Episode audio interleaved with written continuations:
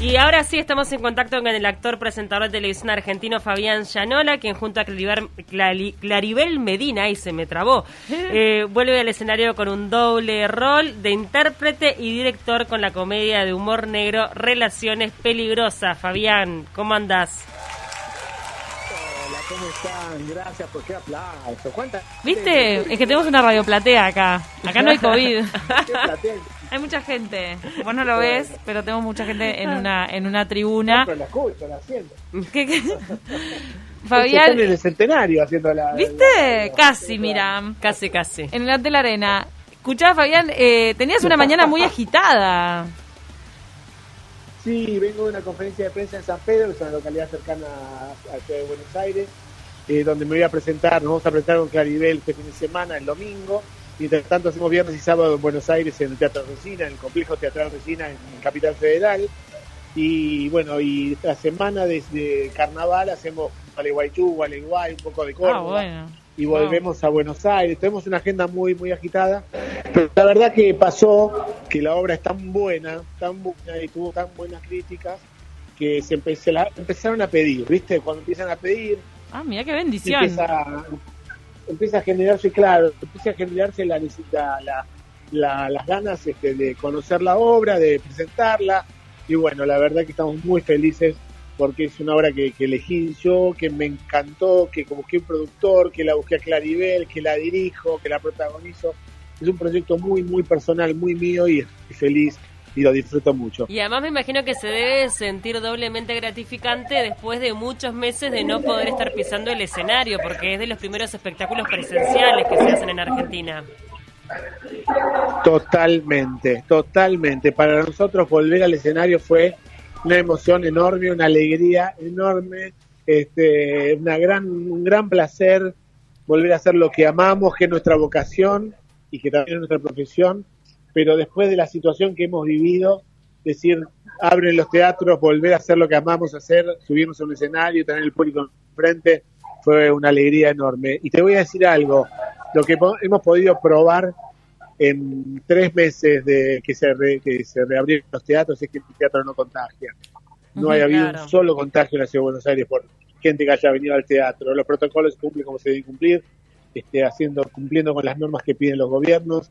Eh, la gente es muy educada, no se saca el barbijo en toda la hora, los acomodadores están cuidando que eso ocurra, no ocurra.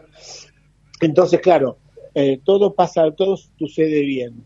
Y el teatro no contagia más que risas, más que aplausos, más que alegrías, más que emociones, más que canciones. Es lo único que contagia, no contagia otra cosa. El teatro no contagia y eso es nuestra gran alegría también, más allá de estar arriba en el escenario, que después de tres meses vemos que se puede hacer. Pasamos de un aforo de 30 a un aforo de 50 en la ciudad de Buenos Aires. O sea, ya se puede, puede entrar la mitad de la sala la podemos tener eh, llena. Entonces, ¿Cómo lograron eso? ¿Sabes que yo no, no, no, sabía? Y eso es tremendo paso. Acá en Uruguay no se llegó a eso, ¿Cómo lo lograron? Con cuidados, con cuidados, con control. La gente entra con barbijo, se le, se, sanitiza la sala, se sanitizan las personas. ¿Pero quién es, pero quién es el, el, organismo que negocia con el gobierno para que le habilite eso? ¿Es la, ¿es la sociedad de actores? no. No, tenemos este ADET, que es la, la, Asociación de Empresarios Productores, claro, ahí va. Claro, que, que va este, midiendo día a día y vamos viendo con, los, cómo se cumplen los controles, tanto el gobierno como los empresarios van viendo que los controles se cumplen estrictamente, que la gente cumple, eh, que se puede hacer y después al no haber contagios, bueno, se agrandó un poco más. Y también hay que decir que, tanto en la ciudad como en el país eh, ha bajado ese pequeño rebrote que se dio a fin de año, bajó de nuevo y entonces está controlado y bueno, nada, mientras esté controlado y se puede hacer, la gente necesita seguir trabajando, no solamente el teatro, eh, vas a un restaurante, vas a un local de ropa, vas a una fábrica, eh, una estación de radio, o sea, todos necesitamos seguir Totalmente. trabajando. Hay que reactivar la economía de alguna manera. Claro, bueno, ahora se reabrieron los cines también al 50%. ¿Y, cómo, estamos en una... ¿Y cómo considera... casi, casi... Claro, casi la normalidad en realidad 50% tomando un montón de medidas. ¿Y cómo consideras que este, se apoyó desde el gobierno, desde las instituciones, de las diferentes organizaciones a los actores? Que no sé, este, me imagino que habrá pasado lo mismo que acá en Uruguay, que muchos quedaron de verdad que a la deriva, ¿no? Porque eh, eh, la gran mayoría son independientes, necesitan de la entrada, necesitan del público y al no tener eh, esa posibilidad y no tener tampoco ningún subsidio por parte del Estado, se complicó la situación. Muchísimo, se complicó muchísimo. Muchos actores, compañeros míos, están de rodillas, han tenido que volver a sus casas familiares, dejar sus casas ah. o sus alquileres en el centro, en la ciudad, eh, ocuparse de hacer cosas, abandonando la, actividad. Eh, muy, muy duro, ha sido muy duro y lo es todavía hoy, porque no te olvides que estamos en un mundo, en un planeta eh, pobre, empobrecido por este COVID terrible y, la venta de entradas no es lo mismo, la gente además también tiene miedo, hay mucha gente que aún tiene miedo de ir al teatro, de salir, entonces este, es mucho, todo es mucho más difícil, todo es más difícil, todo, todo, todo es más difícil. Siempre es más difícil mover el carro cuando la rueda está detenida y cuando la rueda está en movimiento. Y esto es lo que nos pasó a nosotros, pero bueno, eh, otra cosa no sabemos hacer más que trabajar en lo que sabemos hacer, es decir, yo, si no, la otra que me tengo es quedarme en casa. Entonces yo salgo, hago teatro igual, aunque metamos, eh, que en vez de 200 metamos 40, y bueno, y hay que seguir adelante. En algún momento volvemos a, volveremos a meter las 200 que metíamos antes. Vos tenés 40, 40 años de carrera, ¿verdad? En la actuación. Sí. Arrancaste a los 18. ¿Fue el mayor parate en tu carrera este? Mira, yo no paré. Nunca paraste. Te tengo que ser sincero, tuve, tuve mucha suerte porque mm, yo hice teatro hasta el 15 de marzo en Marata con Rani, hicimos este, este burlesque con la dirección de Osvaldo Laporte. Em, terminamos hasta el 15 de marzo cuando teníamos que haber terminado el 12 de abril en Mar del Plata, pero bueno, se cortó. El 30 de abril debutábamos en Buenos Aires, en la calle Corrientes, no pudimos, con la misma obra. Pero el productor, a mí, me, me, ya me habías contratado desde el 15 de febrero hasta fin de junio, bueno, me, me, pagó todo el contrato. O sea que tuve esa suerte hasta junio de poder cobrar. Y en junio empecé a hacer radio en Radio Colonia, justamente, hasta fin de año. Así que, sinceramente, yo no, no puedo hablar de, de que tuve un año disparate. Tuve mucha suerte y tuve trabajo, eh, tuve, un agradecido a Dios el año que tuve. Y a nivel personal, ¿cómo lo viviste? ¿Puede ser que haya llegado el amor en este contexto de mm, pandemia? ¿Y cómo, cómo, llegó con el distanciamiento? ¿Cómo fue posible? No, no, no, no. Estoy, solo, estoy solo, estoy solo. Estás solo, Bien. Pero hubo una mague. En un momento hubo una mague ahí de enamoramiento. Una, una mague, pero es que no Estamos solos, estamos mucha gira, mucha gira, Fabián. Está, eh, abierto el amor, igual, siempre abierto. Obvio, el, uno está siempre abierto al amor, con, con, con este, digamos, este, con cuidados intensivos, porque por el COVID, así que hay que cuidarse mucho. Ah, me pensé que te cuidabas el corazón. No, porque, no, pero es verdad el tema del COVID, porque yo pensaba, ¿cómo hace la gente para hoy por hoy vincularse o conocer a alguien nuevo? No sé, el, em, ponerle las plataformas estas de citas. Ah, pero vas, conoces a alguien y después no ves a tus padres, es así. ¿No? Primera cita con hisopado en la mano. Con negativo. Imagínate. un hisopado el día anterior, te da, al día siguiente te da el negativo y van los dos con el hisopado negativo y el hisopado negativo. Ahora Yo sí. también, bueno, listo, ¿cómo estás? Ahí está. Y ahí, te, ahí se, se, clavan un beso en la trompa y vos Para, y en, en últimas notas, en, en, algunas de las recientes notas eh, que diste a distintos portales argentinos, bueno, has dado titulares fuertes, por ejemplo, que tienen que estar menos alineados políticamente en la Asociación Argentina de Actores y pedir más por el trabajo de los actores. También me imagino que también estos titulares te deben haber eh, dado más difusión a, todo el trabajo que estás teniendo. O sea, después estos titulares eh, hacen bien para la venta de entradas, pero más allá de eso, ¿qué, fue lo que quisiste decir? ¿Te parece que, mm, no están haciendo lo suficiente por el trabajo de la gente, del rubro en el me parece que me parece que es un momento único para que todos, todos los, todos los sectores de la sociedad y la Asociación Argentina de Actores también, abandonen lo, sectorial y empecemos a trabajar en lo global, unidos, juntos, entender la complejidad y la dureza de la situación. Y, bueno, trabajemos en, lo que tenemos que trabajar, que es en procurar trabajo, en procurar salud este, y abandonar momentáneamente que, el, que está que, así debe ser este, las, las este, necesidades ideológicas o partidarias o políticas. Eh, ya habrá tiempo para volver a meterse en política. Mientras tanto, trabajemos por las personas que necesitan laburo. Eso es lo que quise decir. En realidad no, no fue nada duro, al contrario, fue un, un pedido de justamente de grandeza de todos los sectores claro. para poder, hablo de la de Asociación de Actores en general, ¿no? Para Ah. poder volver a trabajar. ¿Pero te parece que no hicieron la presión suficiente? ¿No hicieron la presión suficiente por estar alineados con el gobierno de Alberto Fernández? Mira, eh, es un momento muy difícil para hablar de eso. Yo prefiero mirar para adelante y prefiero este, pensar que a partir de ahora todos vamos a trabajar cada vez de manera más positiva en favor del trabajo del actor.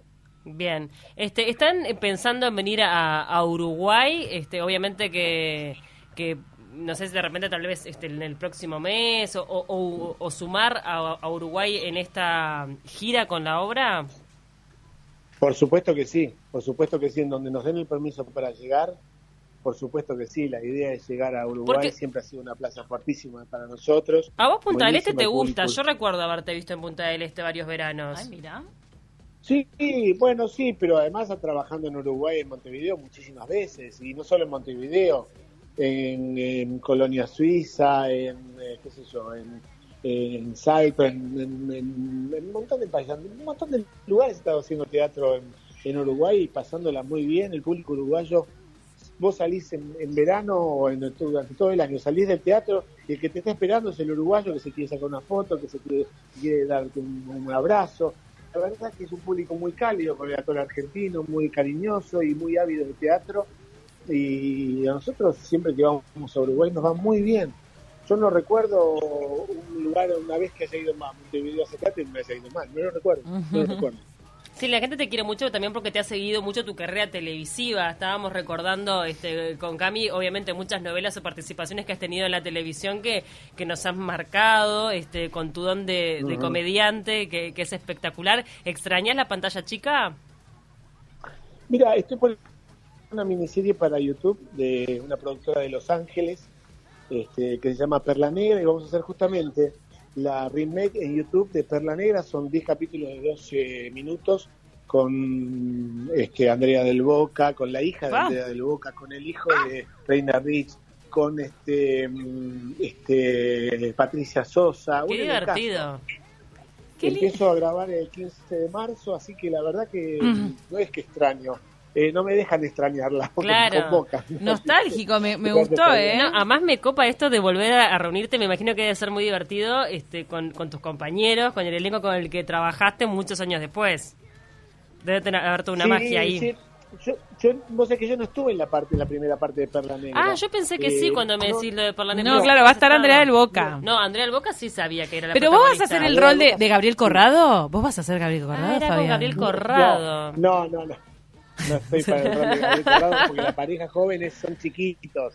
Son chiquitos. Está la hija de Andrea con el hijo de Reina Rich, con Bautista, que se un pibe, una facha con unos ojazos. Ay, el de ojos claros, sí, sí.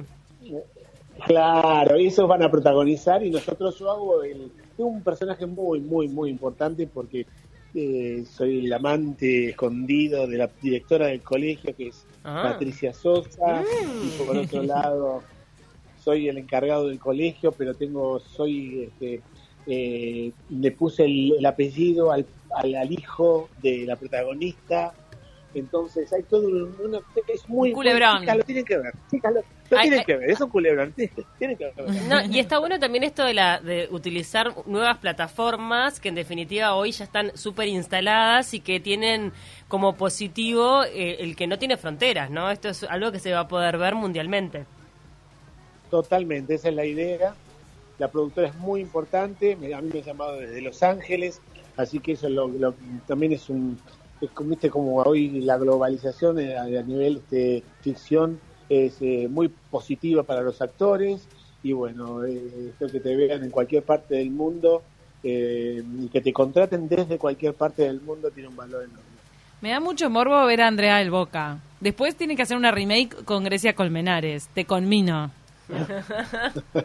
Tiene, ahora sí, mira que abriste, abriste un túnel. Me parece sí. No, Gre- eh. Grecia que llore. Si no llora- Bueno, eh, Andrea también lloraba. No, pero Grecia. Todos lloraban. No, Grecia tenía un don especial para el llanto, era increíble. ¿Sí? Me parece que. Llegaba, sí. Es su verdad. pelo. No, me si parece se cortó el pelo, se No. duelo de un país. No se puede cortar el pelo, Grecia Colmenares. Fabián, hay personajes que a vos te, te siguen eh, persiguiendo de alguna manera, la gente te los sigue citando y ya pasaron, de, o sea, décadas de esos eh, Sí, personajes. Sí, sí, bueno, el de los Benvenutos, el de Rompeportones, el, el gángster de Rompeportones.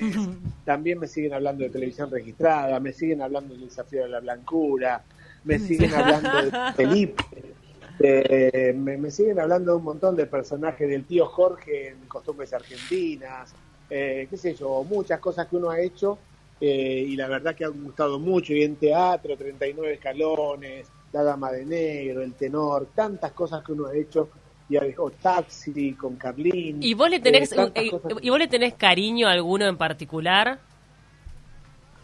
Yo le tengo cariño a mi profesión, le tengo cariño a mi vida, soy una persona elegida, la verdad que me siento una- un tocado por Dios porque hice de mi vocación mi profesión, con mi profesión le pude dar todo a mi familia, especialmente a mis hijos, tengo una vida hermosa, hago lo que amo hacer. Entonces, la verdad que yo cuando recuerdo cada cosa, la recuerdo siempre con amor y con cariño. No tengo el personaje de decir, ah, sí volvería a ser, por ejemplo, 39 escalones Mirá. sí la volvería a hacer. Eh, o, o El Tenor, son comedias que, que me dieron tanto placer que las volvería a hacer, que me encantaba hacerlas, que las disfrutaba noche a noche.